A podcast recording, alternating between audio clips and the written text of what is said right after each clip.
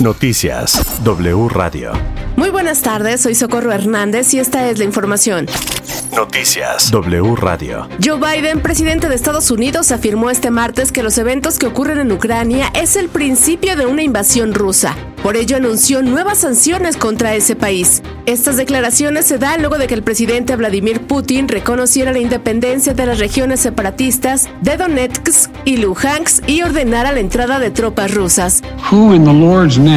¿Quién, en el nombre de Dios, le da a Putin el derecho de declarar nuevos países en un territorio que le pertenece a sus vecinos?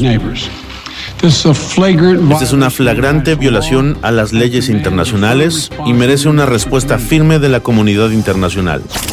Y ante este conflicto, el gobierno de nuestro país anunció que no tiene previsto cerrar, mover o evacuar la Embajada de México en territorio ucraniano. El canciller Marcelo Ebrard reiteró que México respalda un proceso pacífico en Ucrania y el respeto a su integridad aseguró que mantendrá el apoyo a las familias mexicanas que se encuentran en Ucrania con las que están en constante comunicación. En información nacional, la senadora del PAN, Xochitl Galvez, anunció que la denuncia que realizó para que sea investigado el posible conflicto de interés en relación al caso de José Ramón López, hijo del presidente Andrés Manuel López Obrador y la casa en la que residía en Houston, fue admitida por autoridades de Estados Unidos. He tomado la decisión de presentar una denuncia ante la Agencia Gubernamental de Estados Unidos, US Security and Exchange Commission, conocida como la SEC, que se encarga de hacer cumplir las leyes federales de los valores, mercados financieros, así como de bolsas de valores. Es decir, esta agencia vigila se cumplan las leyes de prácticas corruptas en el extranjero de Estados Unidos, que prohíben a sus compañías o a cualquiera de sus subsidiarias, independientemente de donde se encuentren, el propiciar directa o indirectamente sobornos o pagos indebidos a funcionarios públicos en el extranjero con el fin de beneficiarse de esa acción.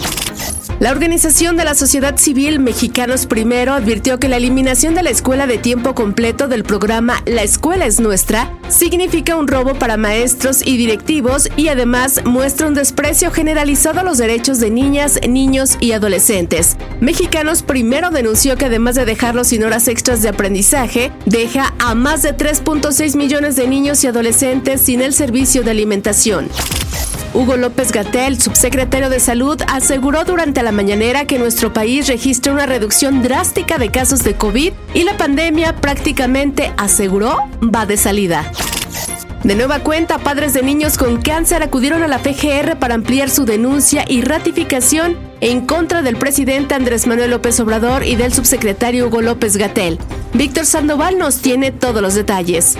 Una vez más, padres de los niños enfermos con cáncer acuden a la Fiscalía General de la República a presentar una denuncia penal, ahora en contra del presidente Andrés Manuel López Obrador, el subsecretario de Salud Hugo López Bucatel y el director del IMSS, Zoé Robledo, por el delito de homicidio por omisión, al asegurar que son más de 3.000 niños los que han fallecido a nivel nacional por falta de medicamentos de oncológicos. Cabe mencionar que Andrea Rocha y los padres de los niños afectados dijo que confía en que ahora sí Alejandro Guerrero Manero, fiscal general de la República, cumpla con su trabajo y cite a comparecer a estos funcionarios de alto nivel.